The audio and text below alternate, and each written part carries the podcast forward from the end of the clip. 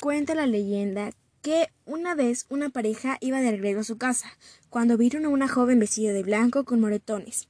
Ella les hizo la parada para que les pudieran ayudar.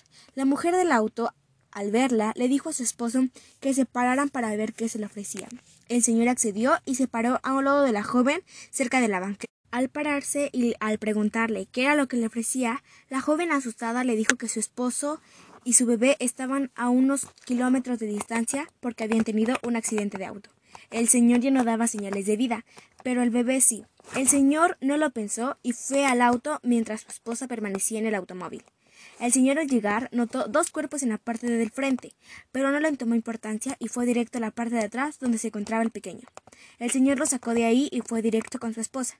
Al llegar notó que la joven no estaba, y le preguntó a su, a su esposa que dónde estaba la joven. La señora asombrada le dijo que había ido tras de él. El señor le dejó al bebé y regresó al lugar del accidente.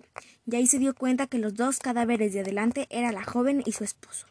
Por eso dicen que si pasas por la carretera de Xochimilco a las altas horas de la noche, se aparece esa señora pidiendo la parada.